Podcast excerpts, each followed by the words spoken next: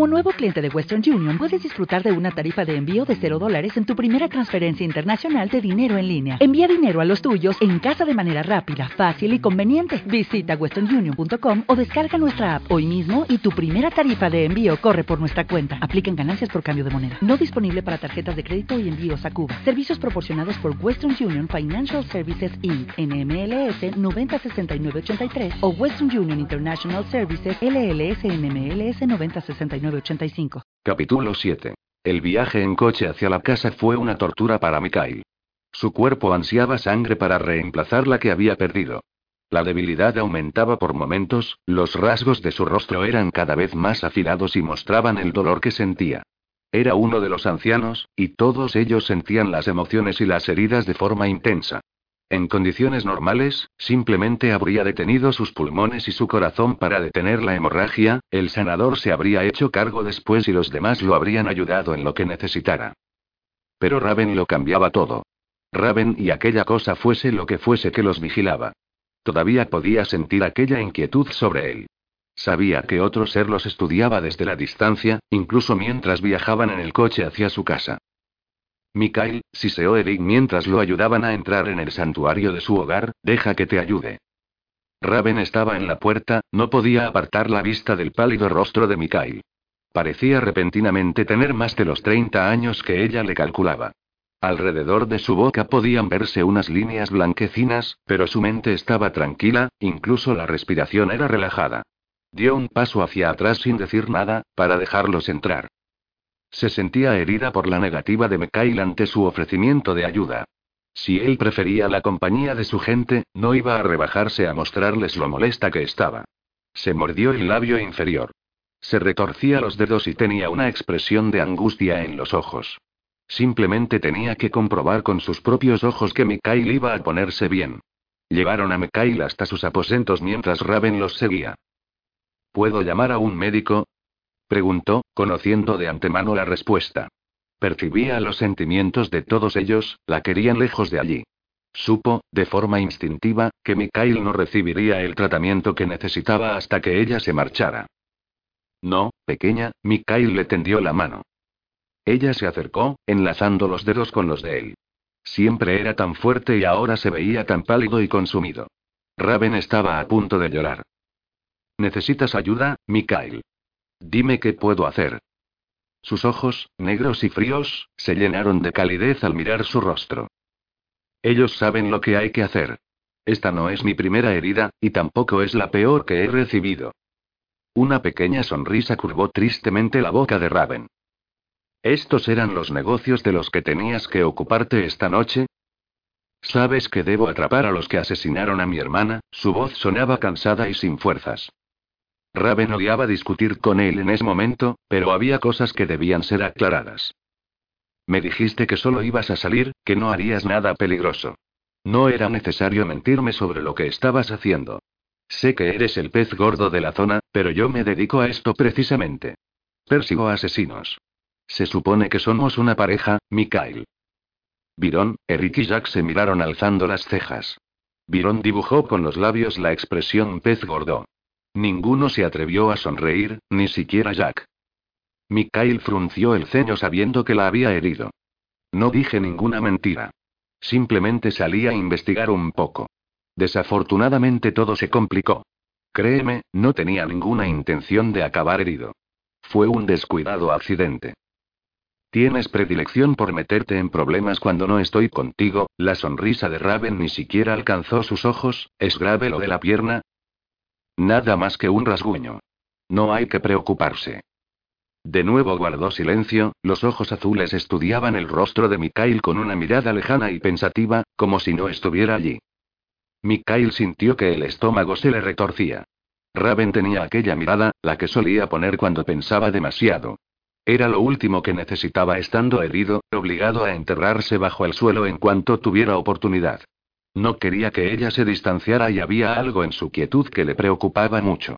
No podía abandonarlo. Él sabía que no podría hacerlo, pero no quería que ella quisiera abandonarlo, que pensara abandonarlo. Estás enfadada conmigo, afirmó. Raven negó con la cabeza. No, de verdad que no lo estoy. Quizás esté desilusionada contigo, parecía triste, dijiste que no podría haber mentiras entre nosotros y aún así, a la primera oportunidad, me has mentido, se mordió el labio inferior con fuerza durante un instante. Las lágrimas brillaban en sus ojos, pero parpadeó impaciente para alejarlas. Me pides que tenga plena confianza en ti, Mikhail, me da la sensación que tú necesitas confiar también en mí. Deberías haber mostrado mucho más respeto por mí, o al menos por mis habilidades. Yo persigo asesinos usando una conexión psíquica. Los persigo usando la visión de otra persona. Algunos de los tuyos son descuidados y están demasiado pagados de sí mismos. Ni siquiera se preocupan de bloquear sus mentes. Sois todos tan arrogantes que ni siquiera se os ocurre la idea de que un humano, no uno de vuestros congéneres de una raza superior, pueda colarse en vuestras mentes.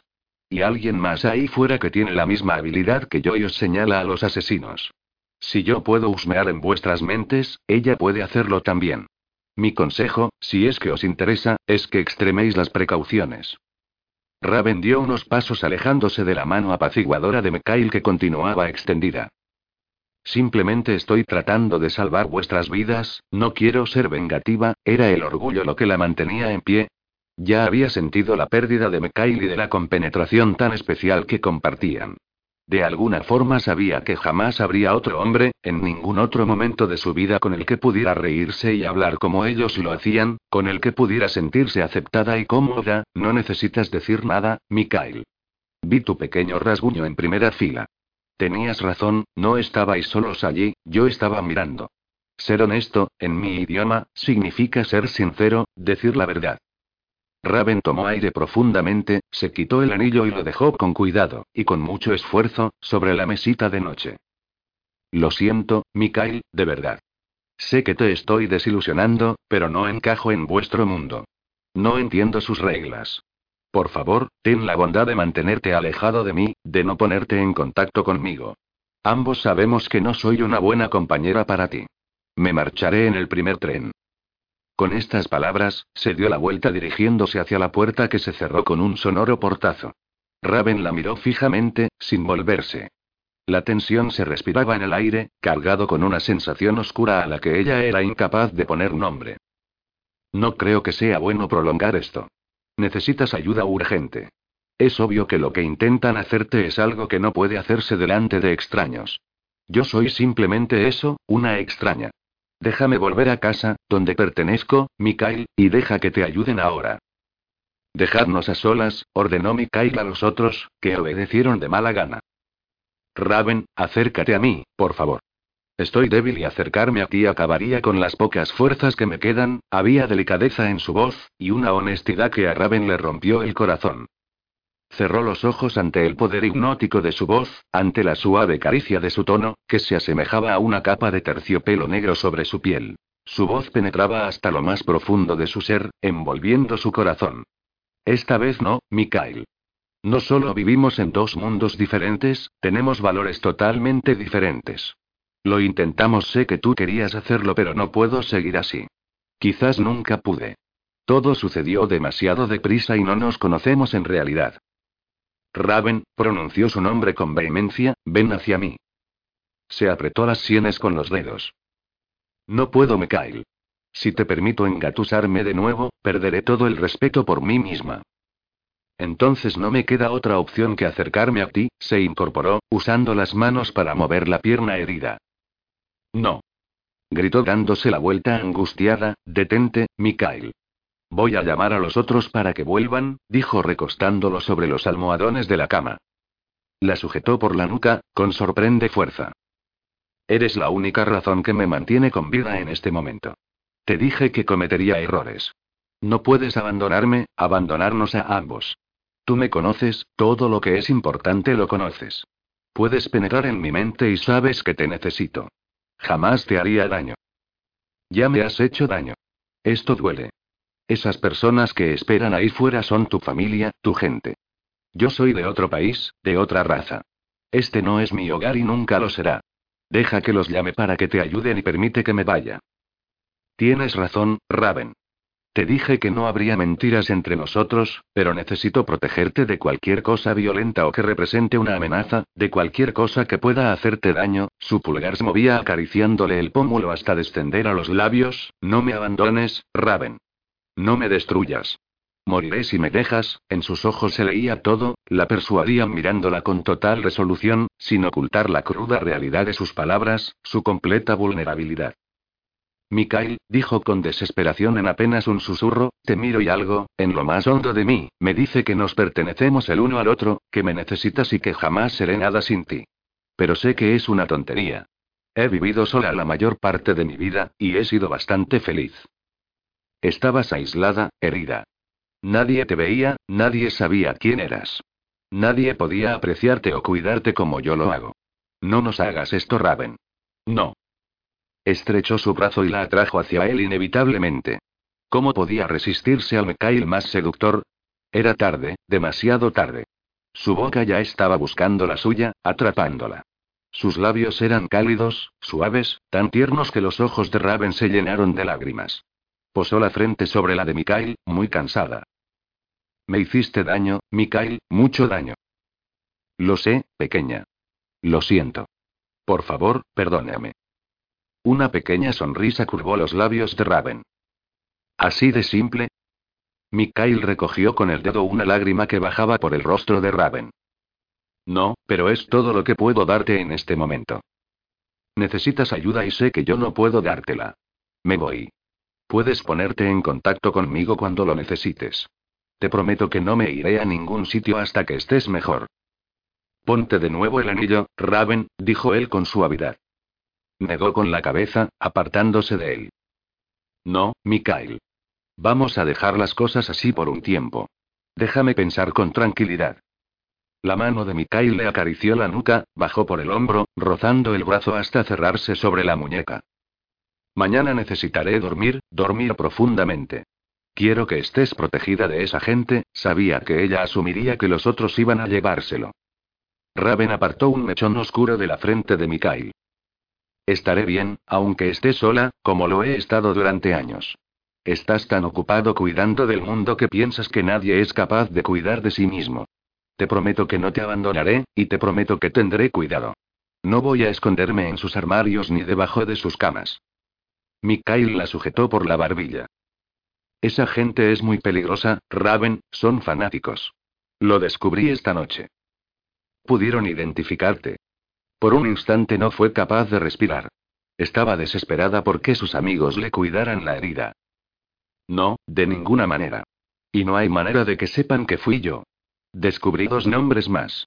Eugene, muy moreno, con acento húngaro. Ese es Eugene Slovensky. Vino en la misma excursión que los otros. ¿Conoces a alguien llamado Kurt? Dijo apoyando la cabeza en la almohada, incapaz de bloquear por más tiempo el dolor del muslo. Sentía que una oxidada espada le atravesaba la carne. Kurt von Allen. También está con ellos.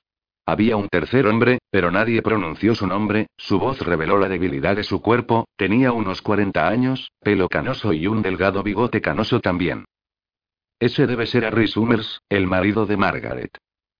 La pensión es un nido de asesinos. Lo peor de todo fue lo que la partera le dijo a su esposo y a todos los demás, que Noelle no era una no muerta. ¿Cómo pudieron pensar esa tontería cuando acababa de dar a luz a un bebé? Dios. Qué forma más horrible de perder la vida, el sufrimiento por la pérdida de su hermana lo inundó de nuevo, añadiéndose a la pesada carga del dolor físico. Raven podía sentir el dolor golpeándola en sus entrañas con crueldad. Me voy ahora para que ellos puedan ayudarte, Mikhail. Te debilitas a cada instante, se inclinó para besarlo en la frente, puedo sentir su ansiedad. La cogió de la mano. Ponte de nuevo mi anillo, acariciaba con el pulgar la parte interna de la muñeca de Raven, quiero que te lo pongas, es importante para mí. De acuerdo, Mikhail, pero solo lo hago para que puedas descansar. Lo arreglaremos cuando te sientas mejor. Llama ahora a tus amigos. Volveré en tu coche a la pensión, le acarició la piel. Estaba frío, muy frío. Raven se puso de nuevo el anillo, pero Mikhail volvió a agarrarla. No te acerques a esa gente, quédate en tu habitación. Yo dormiré durante todo el día. Descansa e iré a por ti por la noche.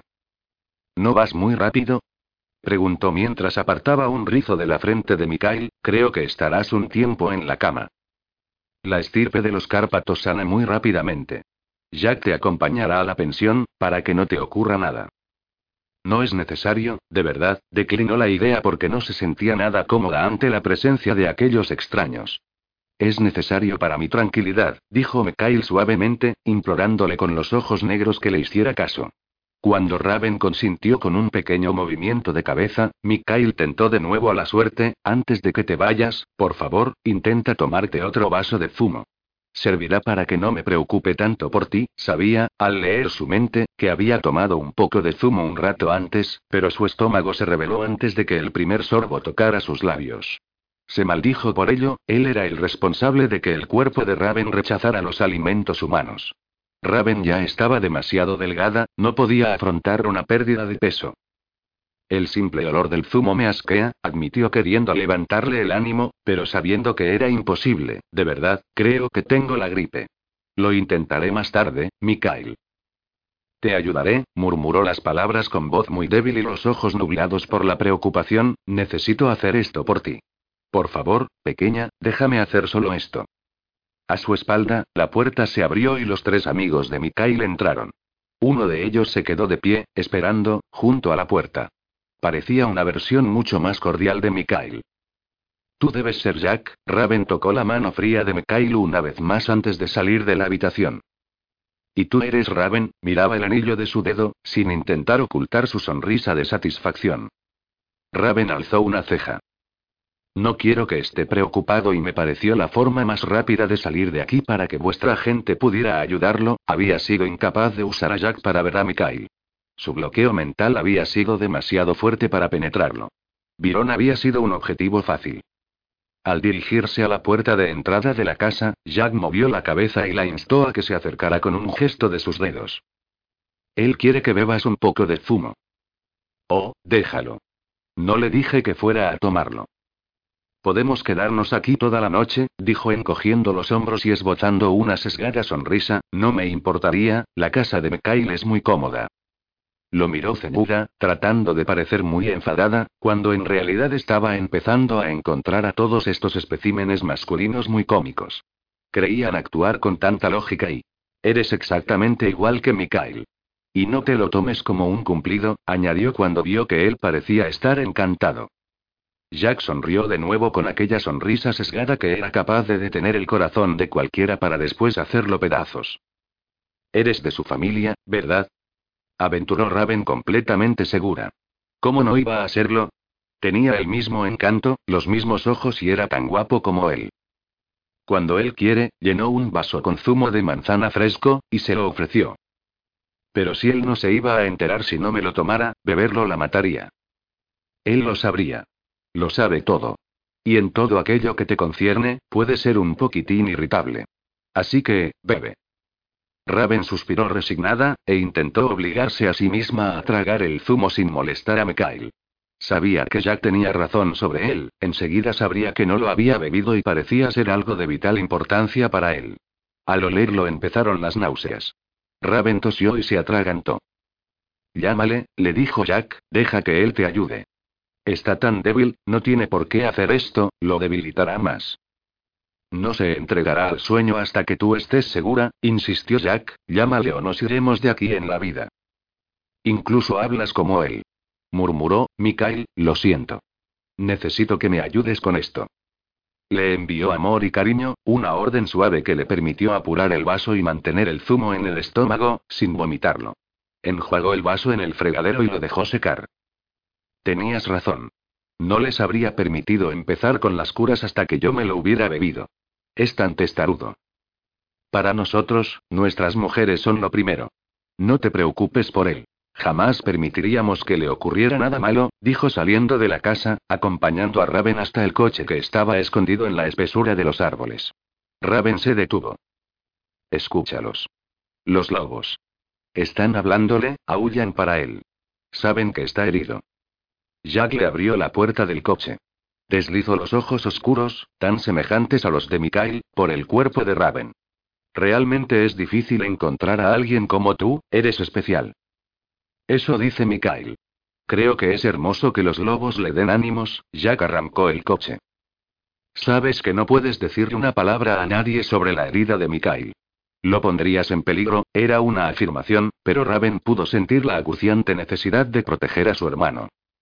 A Raven le gustó mucho más por eso, sintió que había un vínculo entre ellos, pero no obstante, dirigió a Jack una mirada ceñuda como reprimenda. Sois todos tan arrogantes. Persistís en la idea de que la raza humana no tiene grandes poderes telepáticos y que de alguna forma, carecemos de inteligencia. Te aseguro que tengo un cerebro, y soy perfectamente capaz de comprender las cosas por mí misma. Jack sonrió de nuevo. Debes volverlo completamente loco. Lo de llamarlo pez gordo estuvo genial. Apostaría a que fue la primera vez que alguien le dijo eso. Le viene bien. Si alguien más le diera problemillas de este tipo, sería más y, dudó, buscando las palabras adecuadas y soltó una pequeña carcajada, sería más tratable, más dócil. ¿Dócil? Nunca usaría esa palabra para describir a Mikhail. Ninguno de nosotros lo habíamos visto antes tan feliz como lo es ahora. Gracias, dijo Jack con suavidad. Dejó el coche en la zona más sombría deliberadamente. Ten mucho cuidado esta noche y mañana. No salgas de la habitación hasta que Mikhail se ponga en contacto contigo. Raven puso los ojos en blanco y le hizo una mueca. Estaré bien. No lo entiendes. Si te ocurriera algo, lo perderíamos también a él. Se detuvo antes de abrir la puerta. Ellos lo cuidarán, ¿verdad? No quería admitirlo, pero sentía que le faltaba una parte muy importante de sí misma, le habían arrebatado un pedazo de su alma. Su mente gritaba de dolor porque ansiaba el contacto con Mikhail, simplemente rozarlo. Lo justo para asegurarse de que estaba bien y que aún estaban unidos. Ellos saben lo que hay que hacer. Se curará muy rápido. Debo volver con él. Sin Gregory presente, yo soy el más fuerte, el más cercano a él. Me necesita en este momento. Mikhail estaba débil, consumido por el dolor y un hambre tan atroz que se le clavaba en el alma. Se sentía culpable. La había herido, había estado a punto de perderla. ¿Cómo podía cometer tantos errores cuando ella era todo lo que le importaba? No debería haberle mentido en algo tan trivial. Raven. Necesita llegar hasta ella, rozar su mente con la suya, sentirla y saber que estaba allí. Además del dolor, de la debilidad y del hambre sentía un terrible vacío en el alma. Sabía perfectamente que esta sensación tan poderosa estaba causada por el ritual de emparejamiento, pero saberlo no aliviaba la necesidad de contactar con ella. Mikhail, bebe. Jack se materializó al lado de la cama, acercó a su hermano mayor hacia su cuerpo con el rostro desencajado por la furia, ¿por qué permitiste que fuera solo, sin ayuda, Eric? Solo piensa en la mujer, dijo Eric en defensa propia. Jack soltó una maldición en voz baja. Está segura en su habitación, Mikhail. Debes beber por los dos. No podéis existir el uno sin el otro. Si no sobrevives, la condenas a muerte o a vivir a medias en el mejor de los casos, Jack se tragó la ira, respirando profundamente, toma mi sangre. Te la doy libremente, sin reservas. Mi vida es tuya. Juntos seremos fuertes, usó las palabras rituales sintiendo cada una de ellas. Habría dado su vida por la de su líder. El resto comenzó la letanía sanadora, el ritual para sanarlo. Hablaban siguiendo un ritmo hipnótico en su antigua lengua. A su espalda, Jack podía oír el murmullo de sus voces, olía el dulce aroma de las hierbas sanadoras. La tierra de los Cárpatos, con grandes propiedades curativas, fue mezclada con las hierbas y la saliva de todos ellos, formando un emplasto que colocaron sobre las heridas. Jack sostenía a su hermano en sus brazos, sentía como su fuerza y su vida fluían hacia el cuerpo de Mikhail, y dio gracias a Dios por ser capaz de curarlo. Mikhail era un buen hombre, un gran hombre y su gente no podía perderlo. Mikhail sentía como la fuerza volvía a su cuerpo, a sus músculos agotados, a su cerebro y a su corazón. El musculoso cuerpo de Jack tembló mientras se dejaba caer en el borde de la cama, acunando a una Mikhail entre sus brazos, sosteniendo todavía la cabeza de su hermano para ayudarlo a beber su sangre y recuperar así toda la que había perdido. Mikhail se resistió, sorprendido por la fuerza que Jack aún tenía y por lo débil que él se sentía a pesar de la cantidad de sangre que había bebido. No. Estoy poniendo en peligro tu vida. Le habló precipitadamente de forma telepática puesto que Jack se negaba a soltarlo. Aún no es suficiente, hermano. Toma lo que se te ofrece libremente sin pensar en otra cosa que no sea recuperarte. Jack continuó con la letanía tanto tiempo como le fue posible, hasta que, demasiado débil para seguir, le hizo un gesto a Eric. Eric se hizo un corte en la muñeca sin pensarlo, sin pestañear ante la dolorosa herida abierta. Le ofreció la muñeca a Jack que continuaba alimentando a Mikhail con su sangre. Eric y Byron continuaron con la rítmica letanía, pronunciando las palabras mientras Jack se alimentaba a sí mismo y a su hermano. Toda la habitación estaba inundada con los sentimientos de los que allí estaban, amor y cariño, se respiraba limpieza y frescura. El ritual sanatorio comenzó de nuevo. Ahora fue Eric el que necesitó una pausa cuando vio que el color volvía al rostro de Mikhail y pudo escuchar el potente latido de su corazón y la sangre correr por sus venas. Byron pasó un brazo alrededor de Jack para sostenerlo, ayudándolo a sentarse en una silla. Sin decirle una palabra tomó el lugar de Eric, dando a Jack el fluido vital. Mikhail se movió, aceptaba el dolor de la herida como parte del proceso de cura, como parte de los mecanismos de la vida. Volvió la cabeza buscando a Jack con su oscura mirada, lo encontró descansando sobre él, ligero como una pluma. ¿Está bien? Su voz era suave, pero al mismo tiempo exigente. Mikhail era autoritario en cualquier circunstancia. Jack miró hacia arriba, pálido y macilento, sonrió y guiñó un ojo. Me paso demasiado tiempo salvando tu pellejo, hermano mayor. Cualquiera pensaría que un hombre con 200 años más que yo, tendría más sentido común y vigilaría mejor su espalda. Mikhail sonrió con cansancio. Te pones muy gallito cuando estoy tumbado. Tenemos cuatro horas hasta el amanecer, Mikhail, dijo Eric con seriedad, Byron y yo debemos alimentarnos. Necesitas ir bajo tierra. Dentro de poco, la separación de tu mujer empezará a pasarte factura. No puedes permitirte malgastar energías contactando con ella. Tienes que ir bajo tierra ahora que puedes soportarlo. Yo conjuraré los hechizos de protección y dormiré unos metros por encima de ti para asegurar tu protección, dijo Jack suavemente. Ya había perdido a su hermana a manos de los asesinos, no iba a perder a su hermano. También él necesitaba el poder sanador de la tierra. Incluso con la sangre de Eric y Byron sabía que estaba todavía débil y necesitaba el sueño reparador de la tierra. Mikhail alzó una ceja. Cinco minutos en compañía de Raven y estás a punto de provocar un motín, una pequeña sonrisa suavizó el rictus severo de sus labios. Cerró los ojos con cansancio, se sentía muy culpable. Sería Raven quien llevaría el peso de la noche que les esperaba. Él estaría profundamente enterrado, muy lejos del dolor y sin percibir la separación. Muy lejos del horror y del odio de aquellos que despreciaban a los de su estirpe. Raven estaría rodeada por los asesinos, en peligro. Y lo que era peor, tendría que soportar la pérdida de su conexión psíquica. Pequeña, la convocó mandándole todo su amor. ¿Estás mejor? preguntó Raven con alivio. Iré a por ti muy pronto. ¿Estás acostada? Siempre pensando en la cama, Mikhail. Te escuché antes, tu temor por la vida de Jack. Sé que era por Jack. Tus pensamientos por él están llenos de cariño. ¿Está bien? Está cansado.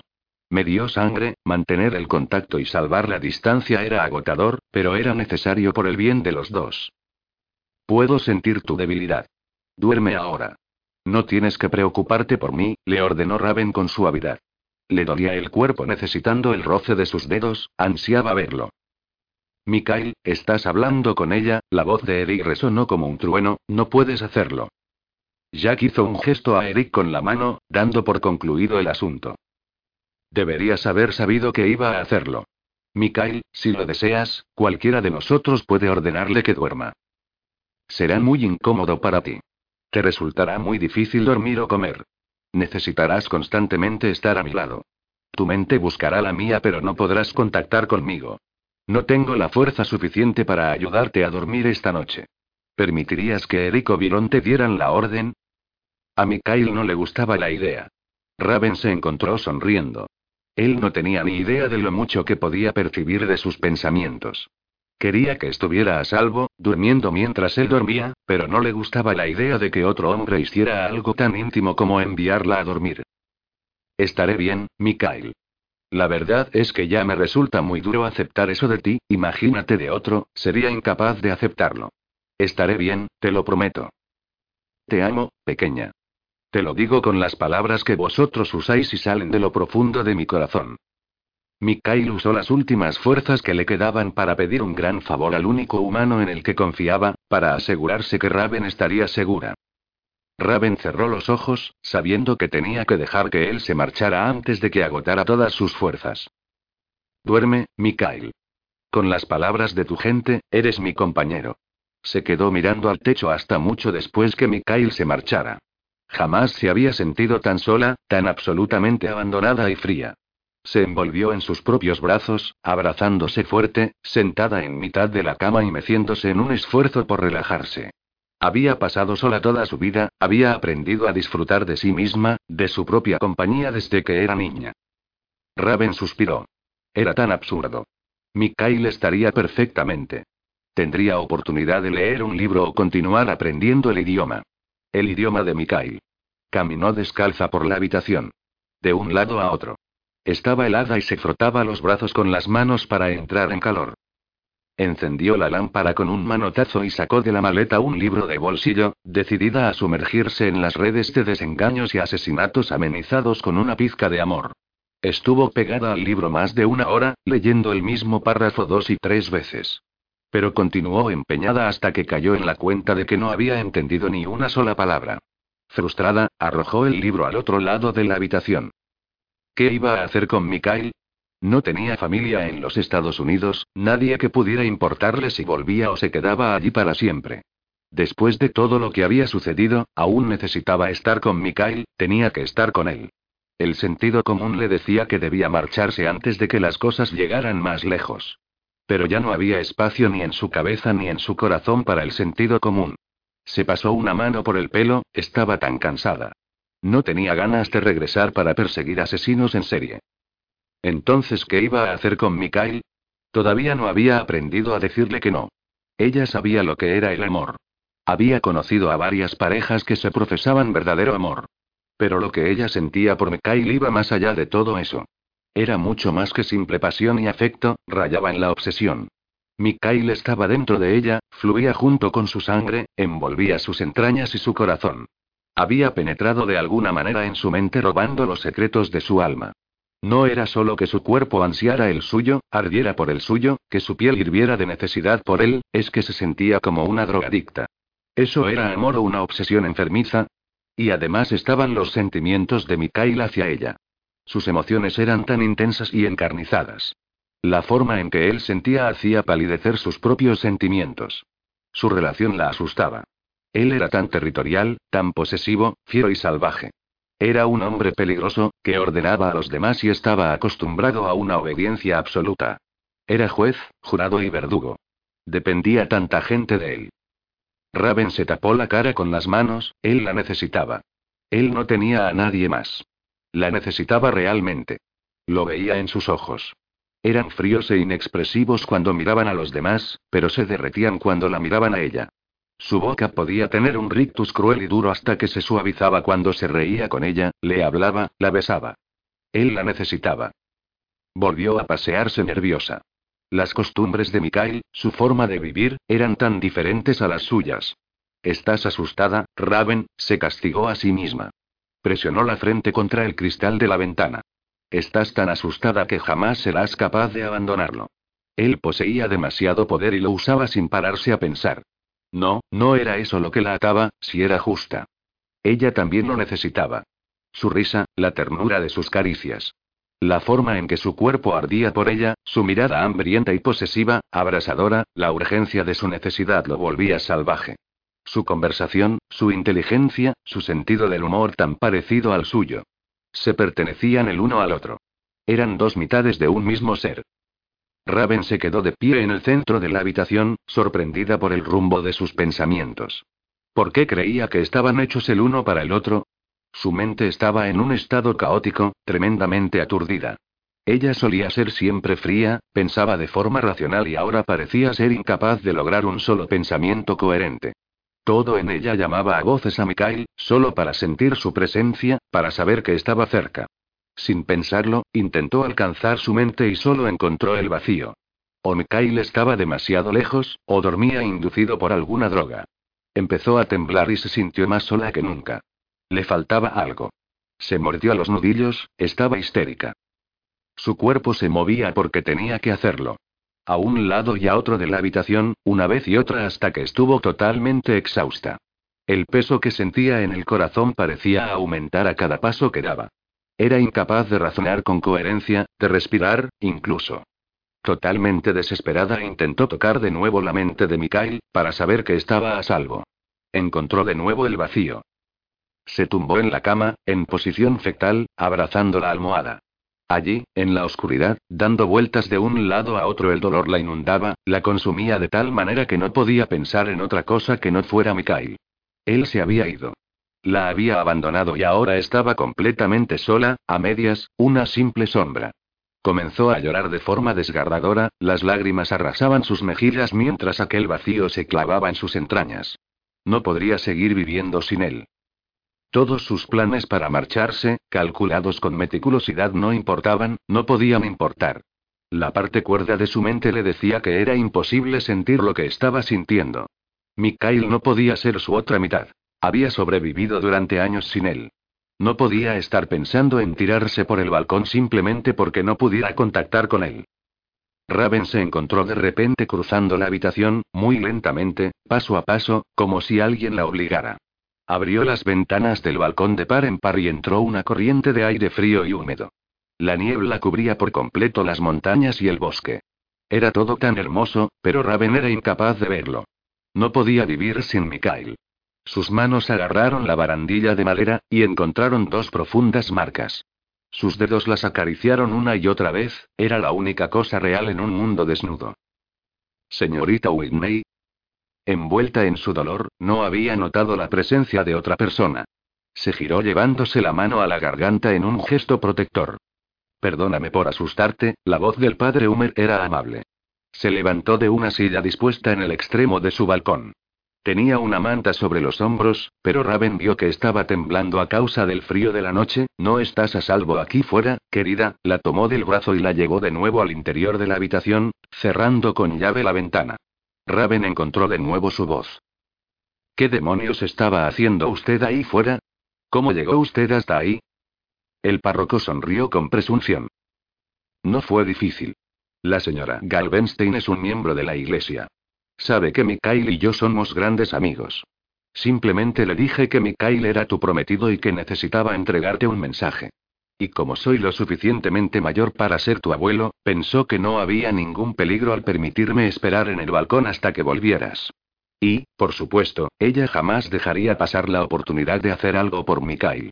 Él es muy generoso y pide poco a cambio. Creo que él hizo la inversión inicial de la pensión y permitió que la señora Galvenstein se lo devolviera a plazos razonables y cómodos. Raven le dio la espalda, incapaz de detener el mar de lágrimas. Lo siento, padre. Ahora no puedo hablar. No sé qué me está pasando. El padre Humer le alargó un pañuelo por encima del hombro. Mikhail estaba preocupado, sabía que esta noche iba a ser difícil para ti. Y mañana. Él esperaba que pasaras el tiempo conmigo. Estoy tan asustada ahí, confesó Raven, y sé que es una tontería. No hay ninguna razón para tener miedo. No sé por qué me estoy comportando de ese. Mikhail está bien. Él es indestructible, querida, un enorme gato de la selva con nueve vidas. Lo conozco desde hace muchos años. Nada acabará con Mikhail. El sufrimiento invadía cada centímetro de su cuerpo, su mente y su alma. Mikhail estaba fuera de su alcance, perdido para ella. De alguna manera, durante aquellas horas que debían estar separados, había desaparecido. Raven agitó la cabeza, su dolor era tan profundo y salvaje que la estrangulaba, era incapaz de llenar de aire sus pulmones. Raven, detén esto ahora mismo. El padre Humer empujó su menudo cuerpo hasta el borde de la cama, para que se sentara. Mikhail me pidió que estuviera contigo. Dijo que vendría a por ti mañana al caer la noche. Usted no sabe y... ¿Para qué si no me habría sacado de la cama a estas horas? Soy un anciano, niña. Necesito descansar. Tienes que pensar con claridad, usa tu cerebro. Pero todo es tan real, como si estuviera muerto y lo hubiera perdido para siempre. Pero sabes que no es así, dijo intentando razonar, Mikhail te eligió por sí mismo. Lo que compartes con él es lo que comparten sus congéneres con sus compañeras. Ellos dan por sentada la unión física y mental. Cuidan tanto esta unión tan fuerte que, según he aprendido a lo largo de los años, ninguno de ellos suele sobrevivir cuando el otro desaparece. La gente de Mekail procede de la Tierra, son salvajes y libres como los animales pero tienen enormes habilidades y por supuesto tienen conciencia. Estudió el rostro de Raven, estaba surcado por las lágrimas y en sus ojos podía verse un gran sufrimiento. Aún respiraba trabajosamente, pero vio que el llanto disminuía. ¿Me estás escuchando, Raven? afirmó con la cabeza, luchando desesperadamente por agarrarse a sus palabras para recobrar la cordura. Este hombre conocía a Mikhail desde hacía años. Podía sentir el cariño que sentía por Mikhail, y estaba totalmente seguro de su fortaleza para superar esto. Por alguna razón, Dios te ha dado el don de poder establecer una unión física y mental con Mikhail. Eso conlleva una imponente responsabilidad. Tienes literalmente su vida en tus manos. Debes sobreponerte a este sentimiento y usar tu inteligencia. Sabes que no está muerto. Te dijo que volvería. Me envió a ti, temeroso de que te hicieras daño a ti misma. Piensa, razona. Eres humana, no un animal que llama de gritos a su compañero. Raven intentó aferrarse a lo que el padre le decía. Sentía que estaba en un pozo profundo y no era capaz de volver a la luz. Se concentró en cada una de sus palabras, obligándolas a que penetraran en su mente. Inspiraba el aire profundamente, los pulmones le ardían. Era todo aquello posible. Maldito sea por hacerla pasar por esto, por saber lo que iba a ocurrir y no evitarlo. ¿Tan cercana al cambio está? Raven se secó las lágrimas dispuesta a reponerse dispuesta a expulsar aquel sufrimiento para poder pensar con lógica. Podía sentir cómo el dolor la carcomía y esperaba en los bordes de su inconsciencia para devorarla. ¿Y por qué no puedo comer ni beber otra cosa que no sea agua?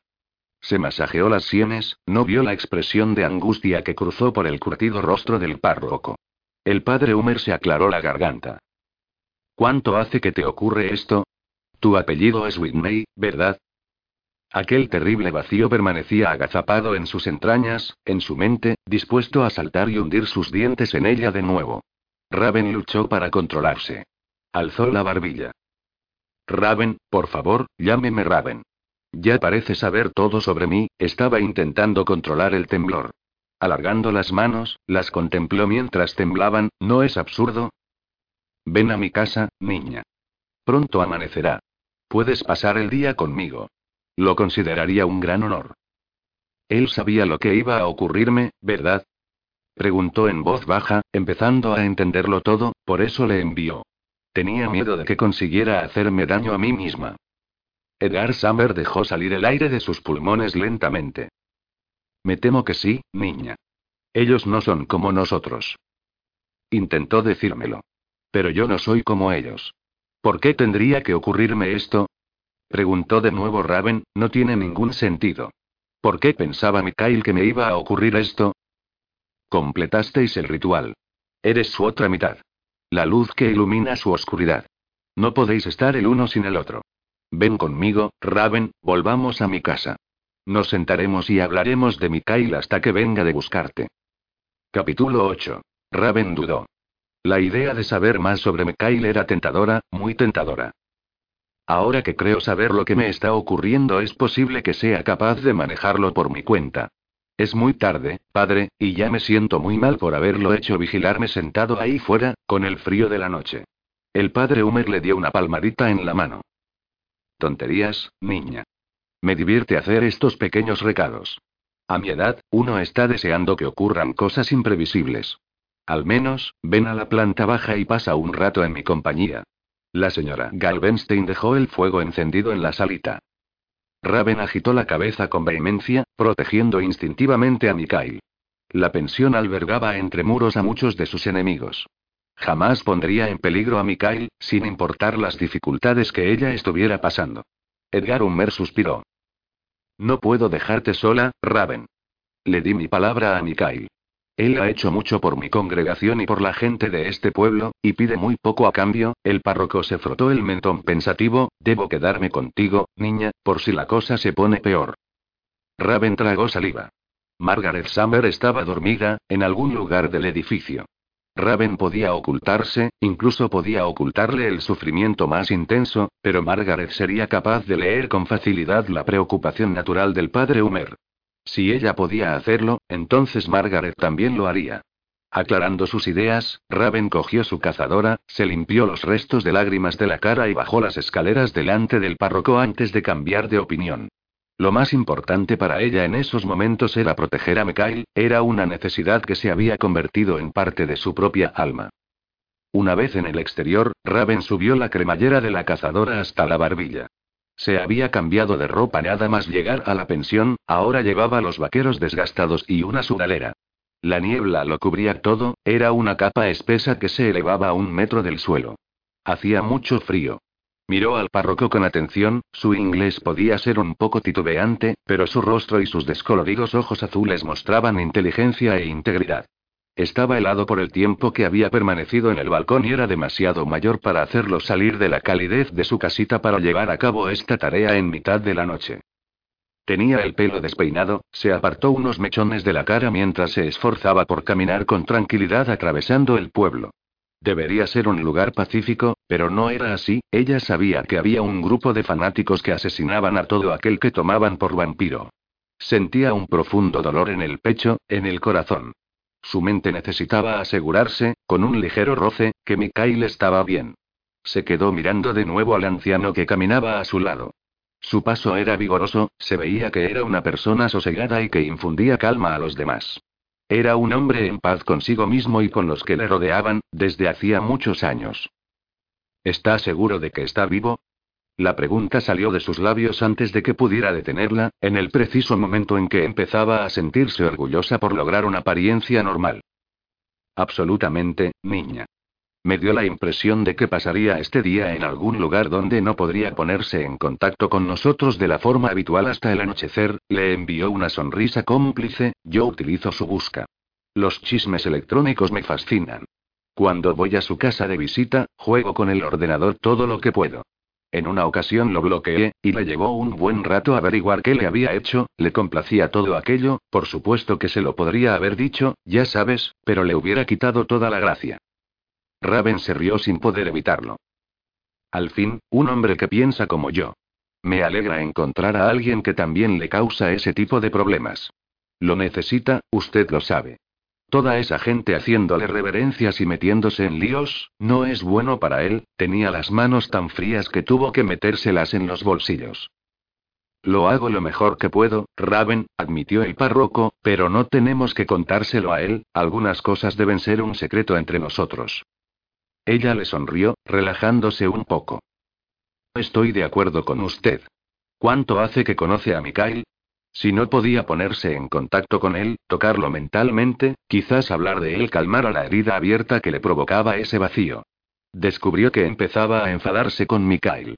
Debería haberla preparado para esto. El párroco miró hacia el bosque, hacia el lugar donde estaba la casa de Mikhail, después elevó los ojos hacia el cielo. Conocía a Mikhail desde que él mismo era un joven sacerdote, recién salido del seminario, enviado a este pequeño pueblo en mitad de la nada, lejos de su tierra natal. Por supuesto que se había movido por las cercanías, pero ahora estaba casi retirado y le estaba permitido ir donde quería y quedarse en aquel lugar que había llegado a amar. Cuando Raven lo miró, sus ojos azules tenían una mirada cruel. No quiero ponerlo en un aprieto, padre, no quiero que tenga que mentirme. Me encontré en esa misma posición por proteger a Mikhail y no sé muy bien por qué lo hice. Solo Dios lo sabe, Mikhail no me lo pidió, había dolor en su voz, odio y confusión. No te mentiría, Raven, dijo. Omitir una verdad es igual que mentir, padre. Las lágrimas brillaban de nuevo en sus ojos y en sus pestañas, me está sucediendo algo que no entiendo y me aterroriza. ¿Lo amas? Podía oír el sonido de sus pasos en el silencio que precede al amanecer. Sus corazones latían sin interrupción y la sangre corría por sus venas. Mientras pasaba por las puertas de las casas, podía escuchar ronquidos, crujidos, susurros y los gemidos de una pareja haciendo el amor. Sus dedos buscaron el anillo de Mikhail como si fuera un talismán. Lo cogió en la palma de la mano, de esta forma parecía tenerle más cerca. ¿Lo amaba? Se sentía fascinada, estimulada por Mikhail. La química entre ellos era explosiva y muy poderosa. Pero Mikhail seguía siendo un misterio, un hombre peligroso que vivía en un mundo de sombras que ella era incapaz de comprender. ¿Cómo se puede amar lo que no se conoce, lo que no se comprende?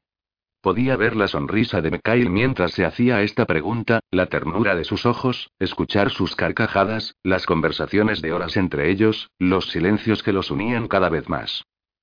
Conoces a Mikhail. Eres una mujer extraordinaria, puedes percibir su bondad y su compasión.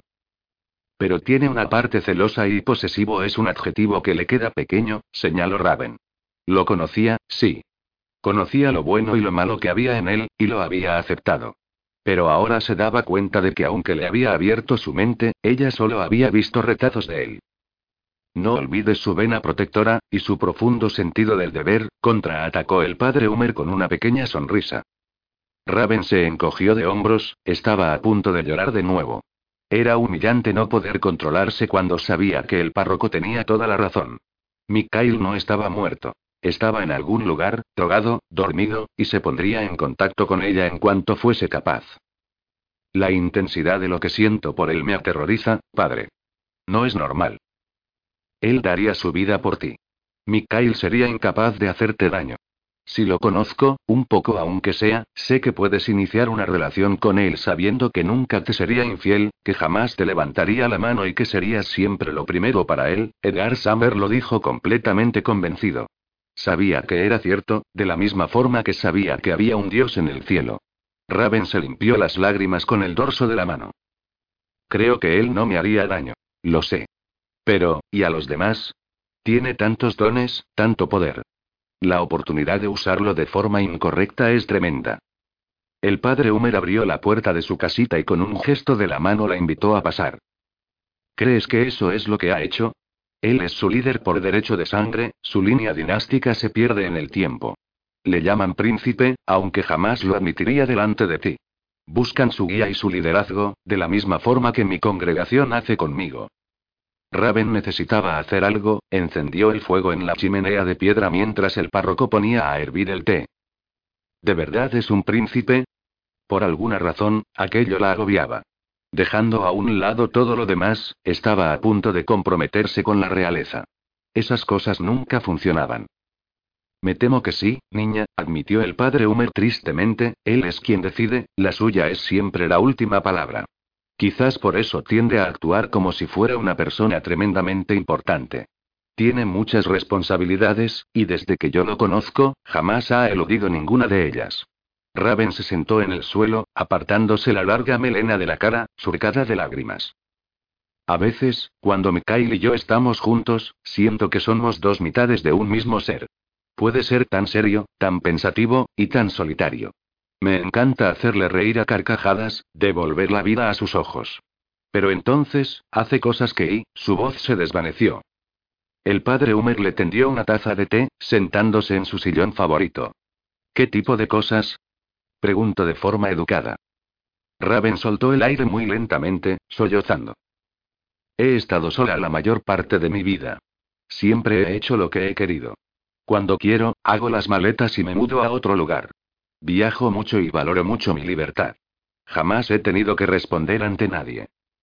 ¿Y prefieres ese tipo de vida a la que podrías compartir con Mikhail?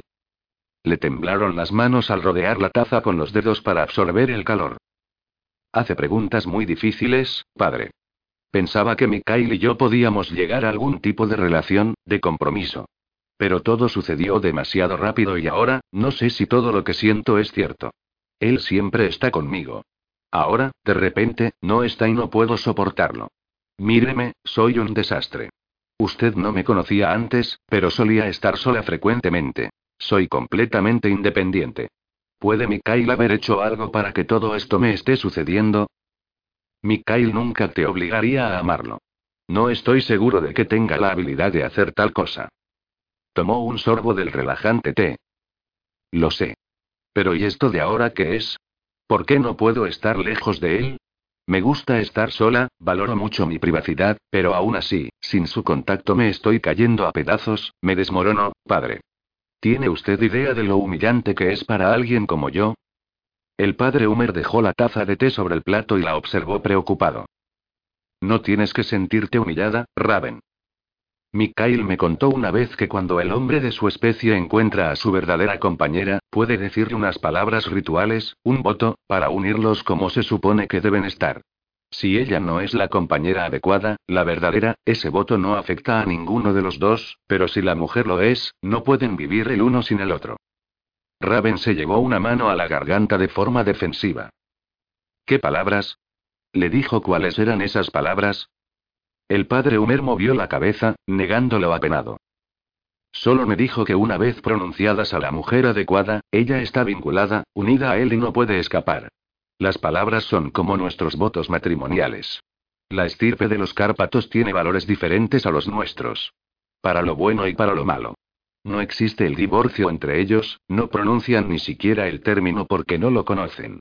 Las dos personas que conforman una pareja son realmente dos mitades de un mismo ser. ¿Y qué ocurre si uno de ellos no es feliz? Se retorcía los dedos nerviosa. Recordaba haber oído a Mikhail decir algo extraño. Pero el recuerdo era muy vago, como el de un sueño. El hombre de los Cárpatos hará todo lo que sea necesario para asegurar la felicidad de su compañera. Ni sé ni entiendo de qué forma actúa ese vínculo, pero Mikhail me dijo que la unión era tan fuerte que no puede hacer otra cosa que no sea procurarle felicidad a su mujer. Raven se tocó el cuello, deteniéndose en el lugar donde latía el pulso, bajo la oreja. Lo que fuera que hiciese, funcionó, padre, porque yo no soy de la clase de mujeres que se tiran desde una ventana porque no pueden ver a su pareja durante un par de horas. Supongo que ambos deberíamos darnos por satisfechos y Mekail está sufriendo un poco de su propia medicina, dijo el padre Humer con una pequeña sonrisa. El corazón de Raven golpeó con fuerza en su pecho y su cuerpo se agitó en repentina protesta. La simple idea de que Mikhail pudiera sufrir era terriblemente perturbadora. Intentó forzar una sonrisa como respuesta. Creo que de alguna manera está a salvo de sentir nada. El párroco estudió sus rasgos sombríos, desfigurados por el sufrimiento, mientras tomaba un sorbo de té. Creo que Mikhail ha tenido mucha suerte al encontrarte. Eres muy fuerte, igual que él. Entonces es que estoy disimulando muy bien, dijo frotándose los ojos con los nudillos, porque me siento morir por dentro. Y no estoy muy contenta que digamos con Mikhail. No creo que debieras estarlo, pero, aún así, tu primer instinto es protegerlo. Te horrorizó la idea de que él sufriera lo que tú estás sufriendo. No me gusta ver sufrir a nadie. Hay algo muy triste en Mikhail, como si hubiera llevado el peso del mundo sobre sus hombros durante demasiado tiempo. A veces, contemplo su rostro y hay tanto sufrimiento allí no solo en sus ojos, sino en la expresión de su rostro, en sus rasgos, Raven dijo suspirando, supongo que no tiene sentido, pero necesita a alguien que aparte las sombras de su vida. Esa es una afirmación muy interesante, niña. Y debo decir que te entiendo perfectamente, sé lo que quieres decir. Yo veo lo mismo en él. Apartar las sombras de su vida, repitió las palabras en voz alta, murmurando al respecto, esa es la idea, exactamente eso. Raven asintió con la cabeza. Es como si hubiese visto demasiada violencia, demasiadas cosas horribles que le empujaran cada vez más hacia la oscuridad. Cuando estoy cerca de él tengo esa sensación. Él es el guardián que permanece firme delante de una puerta diabólica y malévola y mantiene a los monstruos bajo control, para que el resto de nosotros podamos continuar con nuestras vidas y ni siquiera seamos conscientes de que estamos amenazados. El padre Humer se quedó sin respiración. ¿Así es como lo ves? ¿Como el guardián de la puerta? Raven asintió de nuevo con la cabeza. Es una imagen muy real en mi mente. Sé que probablemente le parecerá muy melodramático.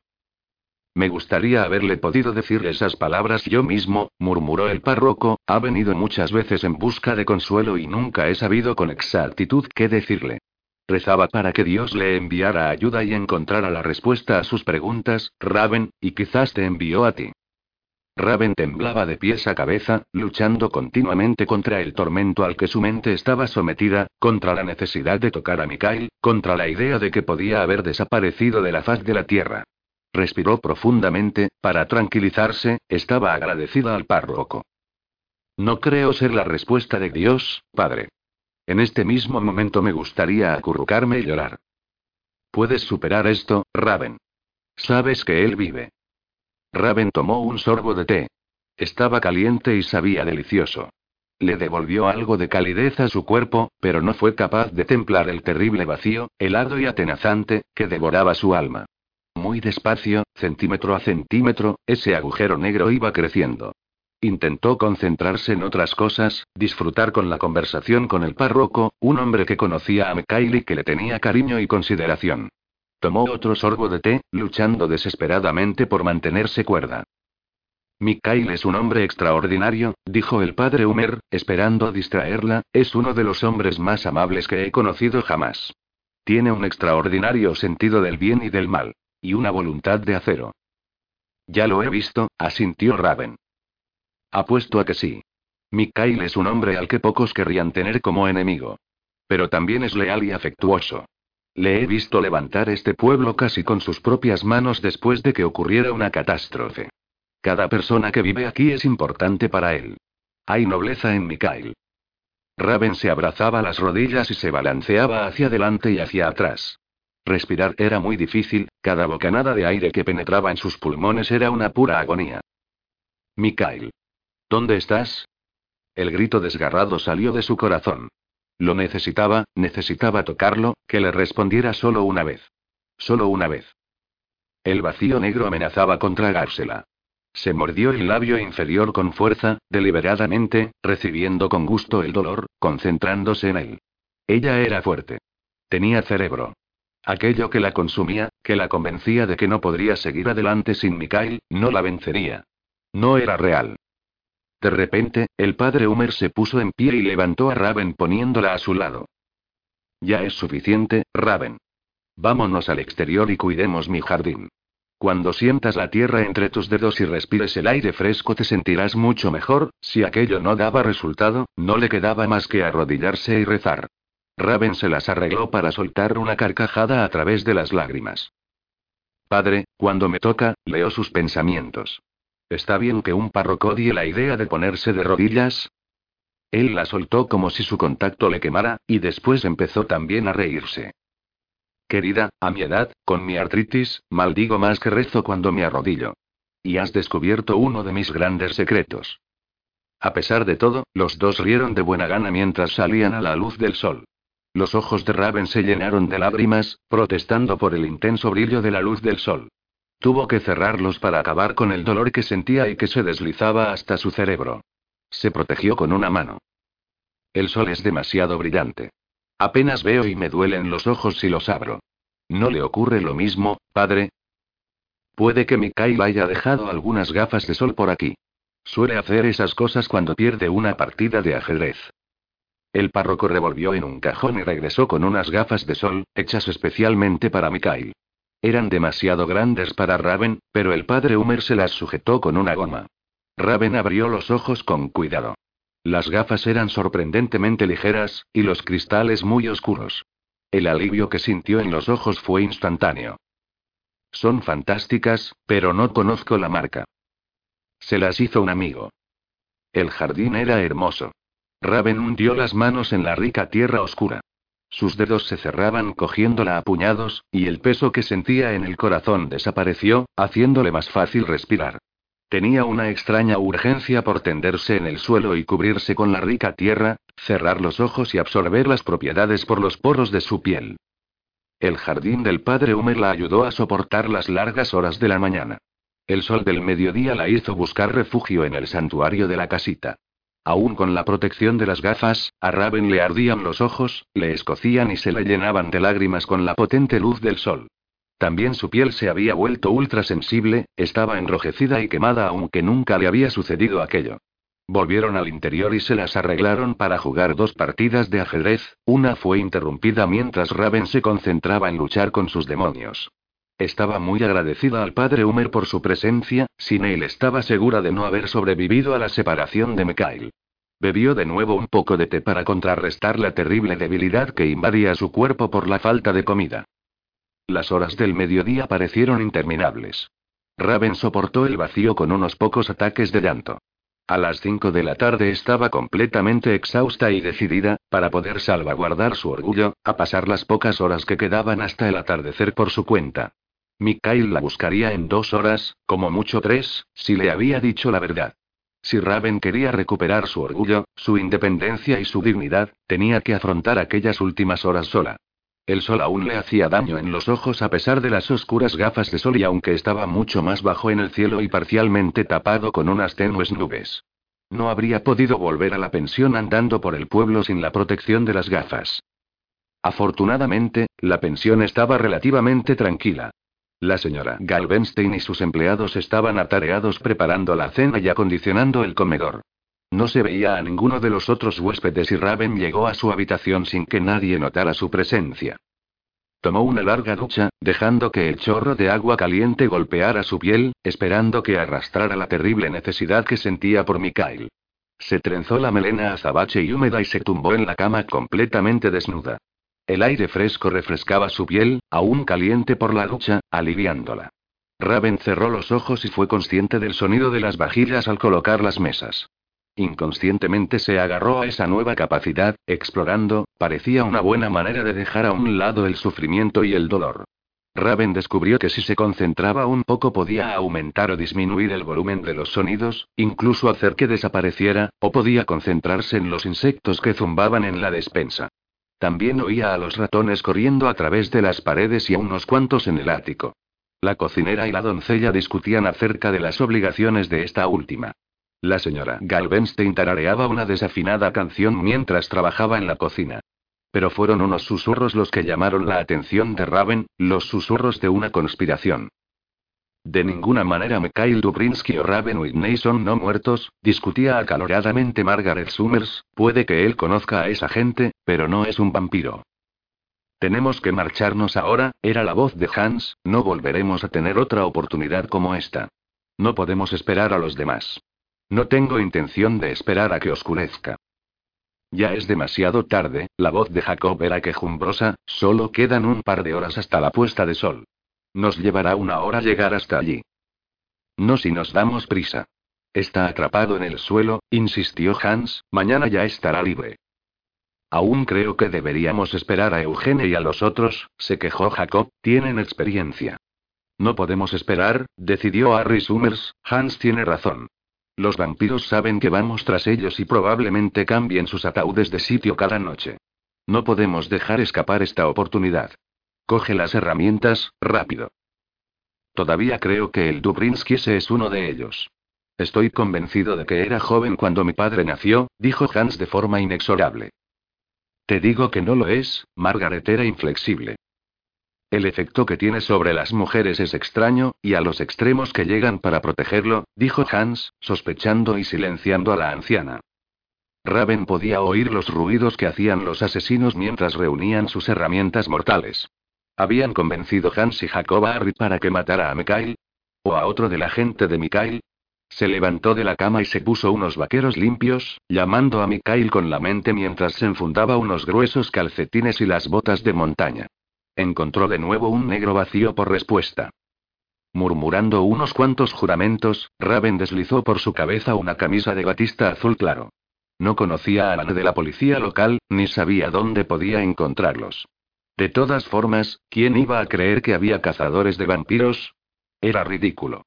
¿Y el padre Humer? No, de ninguna manera podía perseguir a nadie a su edad a través de las montañas. Meteré todo esto en el coche, decía Jacob. No. Iremos más rápido a pie. Podemos acortar el camino por el bosque. Metedlo todo en las mochilas, insistía Hans, deprisa, deprisa, no tenemos mucho tiempo.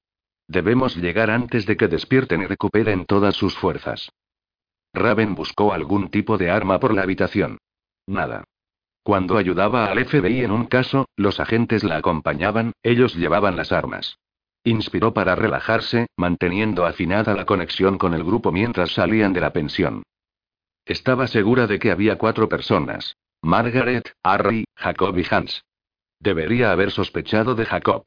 Se había puesto muy enferma la noche que intentó cenar con ellos. Debería haber notado las reacciones naturales de su cuerpo ante un psicópata asesino. Pero lo había achacado a un exceso de emociones por todo lo que le había ocurrido. Y entonces, Jacob la tocó.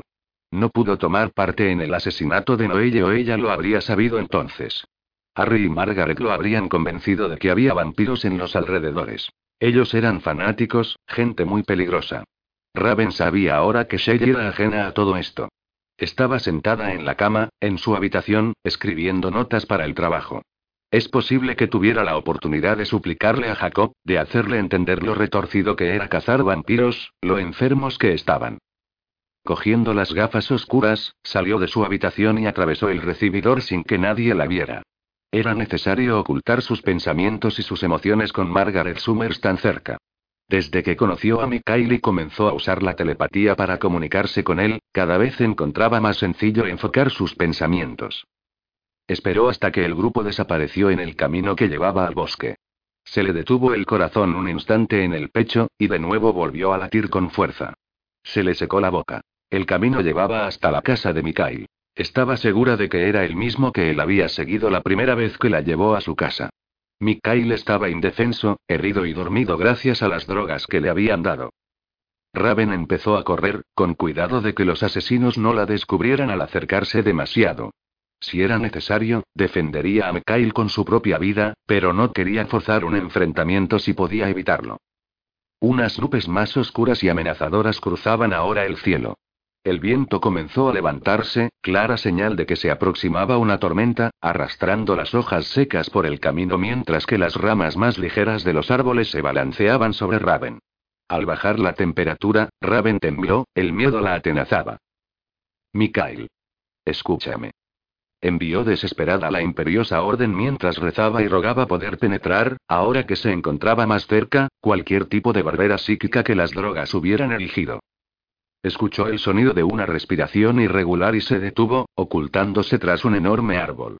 Harry Summer se había quedado atrás incapaz de seguir la marcha impuesta por el grupo, intentaba recuperar el aliento. Raven lo observó mientras resoplaba y jadeaba al llenar de aire sus pulmones. Se internaban cada vez más en las montañas. Con un suspiro aliviado, Raven se dio cuenta de que habían tomado una bifurcación del camino y ahora se alejaban de Mikhail. Envió una silenciosa oración dando gracias y empezó a caminar rápido tras Harry. Se movía con el sigilo de uno de los lobos de Mikhail, y esto la dejó totalmente pasmada. Ni una sola rama crujía bajo sus pies, ni una sola piedra se movía bajo sus pasos. Si pudiera también tener su misma fuerza. Estaba muy débil por la falta de alimento, y se encontraba exhausta por la falta de sueño. Raven elevó la barbilla en un gesto desafiante. Esta gente no cometería otro asesinato sin sentido. No importaba que la víctima elegida no fuera Mikhail. Tenía que intentar evitar lo que se proponían hacer, fuera lo que fuera.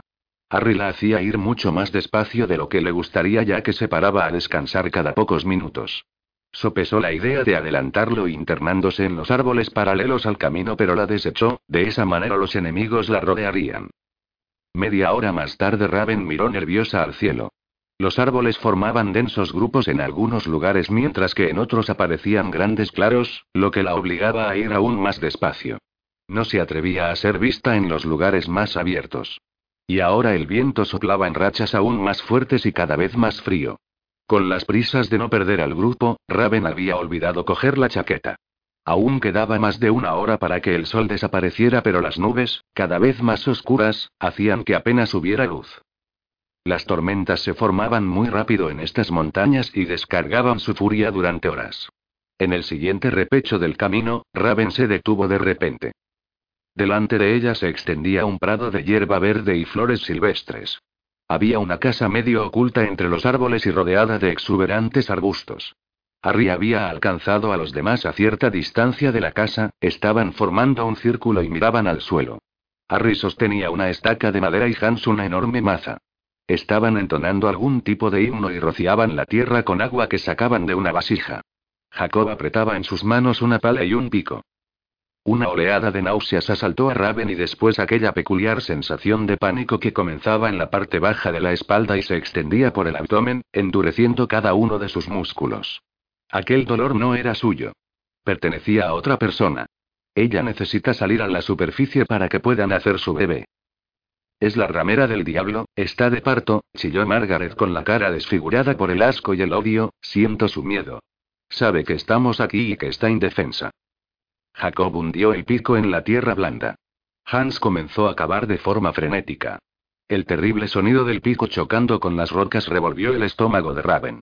Era la música de fondo perfecta para sus depravadas mentes, enfermas de fanatismo. Raven imaginó que percibía el mismo dolor de la tierra, chillando por el ultraje al que estaba siendo sometida. Luchó intentando respirar y calmarse. Necesitaba un plan. La mujer debía haber quedado atrapada en uno de los innumerables túneles de las minas que se extendían bajo las montañas, o quizás en algún tipo de celda. Sentía mucho dolor, estaba de parto, temía por su vida y por la vida del bebé a punto de nacer. Raven captó las huellas mentales, siguió el rastro y bloqueando todo lo demás se concentró y logró llegar hasta la mente de la mujer. Esperó hasta que pasó la contracción y de forma delicada probó a ponerse en contacto con ella.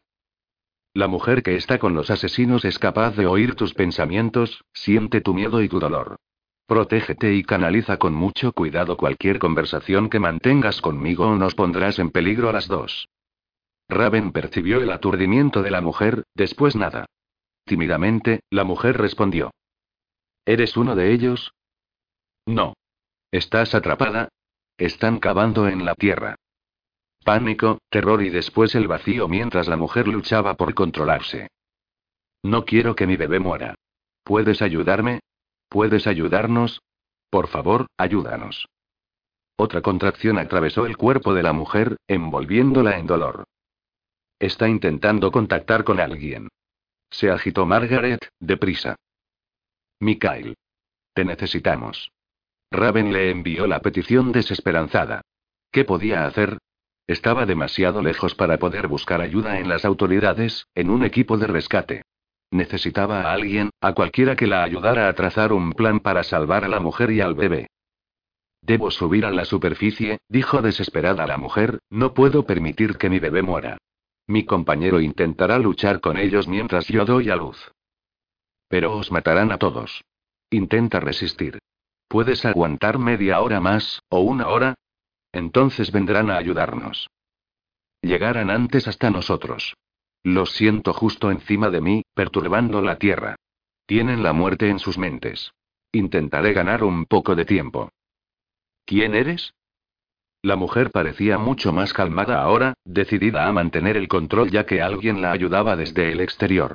Raven tomó una honda bocanada de aire y la dejó salir despacio. ¿Cómo podía contestarle para tranquilizarla? Si le decía su nombre, Raven Whitney apenas conseguiría nada, ni siquiera que confiara en ella. Soy la mujer de Mikhail. El alivio que sintió la mujer empapó a Margaret, quien se agitó de nuevo, instigando a los hombres para que cavaran aún más rápido. Raven salió caminando muy tranquila de la linde del bosque, paseando despacio y despreocupada, murmurando mientras caminaba. Harry fue el primero en verla. Raven escuchó la maldición que escapó de sus labios, el aviso en forma de susurro que envió a los demás. Jacob y Hans dejaron de cavar, Hans miraba inquieto al cielo. Raven los saludó con la mano mientras les sonreía de forma inocente. Hola a todos. ¿Qué están haciendo? ¿No es hermoso este lugar? Giró sobre misma con los brazos extendidos, las flores son preciosas, ¿verdad? Preguntó de forma cariñosa. Tuvo mucho cuidado de mantener una buena distancia con ellos, estoy muy enfadada porque olvidé mi cámara de fotos. Los cuatro asesinos intercambiaron miradas culpables, estaban muy nerviosos. Margaret fue la primera en recobrarse, enviando a Raven una tranquila sonrisa de bienvenida. Es encantador verla de nuevo, querida. Está muy lejos de la pensión. Pensé que me vendrían bien una buena caminata y un poco de aire fresco. ¿Están haciendo senderismo también? Raven no pretendía temblar mientras se frotaba los brazos con las manos para entrar en calor, parece que se avecina otra tormenta. Estaba ya pensando en darme la vuelta cuando les vi, volvió la cabeza para echar una ojeada a la casa, me encantaría vivir aquí, entre las montañas, rodeada de la naturaleza, miró directamente a Hans sonriendo inocentemente, su tierra es hermosa. Debe ser precioso vivir aquí. Le encantará. Todos parecían culpables y muy confusos, como si no tuvieran idea de lo que hacer. Jacob fue el primero en recuperarse. Tiró a un lado el pico y se acercó a ella. Raven se quedó sin respiración. Se sentía tan indecisa como ellos. No se atrevería a salir corriendo y marcharse, pero tampoco quería que Jacob le pusiera las manos encima. Raven dio un paso hacia atrás, y dejó que se desvaneciera la sonrisa de su rostro. ¿He interrumpido algo? En ese instante, la mujer atrapada bajo la tierra sufrió otra dolorosa contracción. Raven la sintió en su cuerpo como una poderosa ola, y el dolor fluyó a través de ella. De forma instantánea, Margaret centró su atención en Raven, escudriñando su mirada. Solo podía hacer una cosa y Raven la hizo. Jadeando por el horror, corrió hacia el grupo. Oh Dios mío. Alguien está atrapada en una mina y está a punto de dar a luz. Margaret. ¿Es eso lo que ocurre? ¿Ha ido alguien a buscar ayuda? En su carrera hacia el grupo se alejó deliberadamente de Jacob, girando a la izquierda, hacia la linde del bosque cercana al grupo. Se detuvo bruscamente junto al hoyo que habían cavado. El aire estaba cargado y denso, era muy difícil respirar. Reconoció una versión tenue del hechizo de protección usado por Mikael. El compañero de la mujer embarazada debía haber levantado una apresurada barrera en un intento de detener a aquellos fanáticos. Todo está bien, dijo Margaret con voz tranquila, como si hablara una niña, esa cosa que está ahí abajo no es humana. Raven levantó la cabeza, sus ojos azules tenían una mirada de perplejidad. ¿No puede sentirla? Margaret, le dije que tenía ciertas habilidades. No me he inventado algo como esto. Hay una mujer atrapada ahí y está teniendo un bebé. En esta zona hay muchas minas, debe haber quedado atrapada en una de ellas. Puedo sentir su miedo. No es humana, Margaret caminó con cuidado, rodeando el hoyo, acercándose a Raven, yo soy como tú, Raven. Somos hermanas. Sé lo doloroso que fue para ti perseguir a todos los asesinos que entregaste a la justicia porque yo hago lo mismo. Raven se tragó el nudo de pánico que atenazaba su garganta. Margaret parecía dulce y educada, pero apestaba a fanatismo. Sus ojos tenían una mirada diabólica y el estómago de Raven se contrajo. Quizás pudiera ponerse en contacto con Jack. Margaret, usted debe sentir su dolor, su miedo. Raven tenía la boca seca y un dolor punzante le atravesaba la cabeza. Usted sabe quién soy yo, de lo que soy capaz. Jamás cometería un error en un caso como este. Hans volvió a hundir la pala en la tierra, murmurando una advertencia a los otros. El viento agitó sus ropas e hizo que se inclinaran. Las nubes se oscurecieron, negras como el carbón, mientras el viento se agitaba entre ellos. Un relámpago trazó un arco de nube a otra y el trueno retumbó como una advertencia. Esto es una no muerta. Una vampiresa. Se alimenta de la sangre de nuestros niños. Margaret se arrastró como pudo hasta Raven, intentando vencer la fuerza del viento. Raven movió la cabeza, rechazando las palabras de la anciana, presionando su vientre con las manos. Usted no puede creer eso, Margaret. Los vampiros son pura ficción. Esta mujer es muy real. Los vampiros no tienen bebés. Vamos, Jacob. No puedes creer esta tontería. Ella es un vampiro, Raven, y vamos a matarla, dijo señalando la mochila, abierta en el suelo, donde estaban las estacas. Sus ojos brillaban anticipando el momento. Parecía ansioso por realizar su tarea. Raven dio unos pasos hacia atrás. Todos ustedes están locos. Por favor. Ayúdame. Llama a Mikhail. El angustioso grito destilaba dolor y pánico. Raven reaccionó de inmediato. Mikhail. Jack. Ayudadnos. La diablesa está hablando con Raven, informó Margaret. Por favor, llama a Mikhail. Él vendrá a por ti, aulló la mujer. Deténla, chilló Margaret, la vampiresa le está hablando, le pide que busque ayuda. No lo hagas, Raven. Te está engañando. No llames a Dubrinsky. Raven giró apartándose de ellos, se alejó corriendo bajo la tormenta, mientras enviaba una llamada frenética a Mikhail, a cualquiera que la escuchara. Llegó hasta los árboles justo antes de que Jacob la alcanzara, atrapándola por las piernas y tirándola al suelo.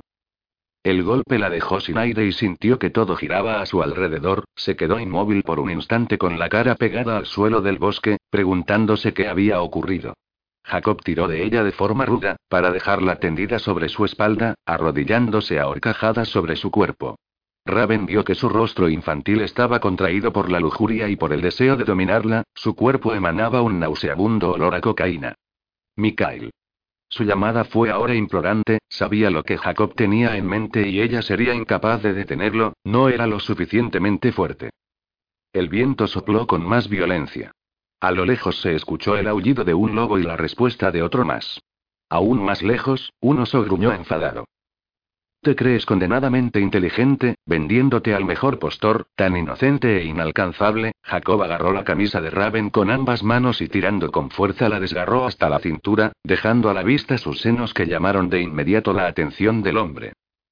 Lo siento. Se disculpó en un grito la mujer atrapada, sintiéndose totalmente culpable. Había fallado al intentar ocultar sus contactos mentales con Raven, había permitido que Margaret Summers escuchara sus gritos. Mikhail. Por favor. El desesperado ruego de Raven continuaba, debes escucharme. Te necesito. Dios, ayúdame, por favor. Ayuda a esa pobre mujer. Jacob rugió, y la abofeteó una vez, tos. Él te ha marcado, ha dejado su marca sobre ti. Dios mío, eres uno de ellos, cerró las manos alrededor de la garganta de Raven amenazando con dejarla sin aire, te ha impregnado como a los otros. Sé que fue él. Levantó el brazo y Raven percibió un brillo metálico. Jacob le clavó el puñal mientras la miraba con odio y furia. El dolor se deslizó por el abdomen de Raven, la sangre manaba cálida de la herida. Jacob sacó el puñal de la carne de Raven y lo elevó de nuevo. Dale más potencia a tu primavera con The Home Depot. Obtén una potencia similar a la de la gasolina para podar, recortar y soplar con el sistema OnePlus de 18 voltios de Ryobi desde solo 89 dólares. Potencia para podar un tercio de un acre con una carga. Potencia para recortar el césped que dura hasta dos horas. Y fuerza de soplado de 110 millas por hora. Todo con una batería intercambiable. Llévate el sistema inalámbrico OnePlus de 18 voltios de Ryobi. Solo en The Home Depot. Haces más. Logras más.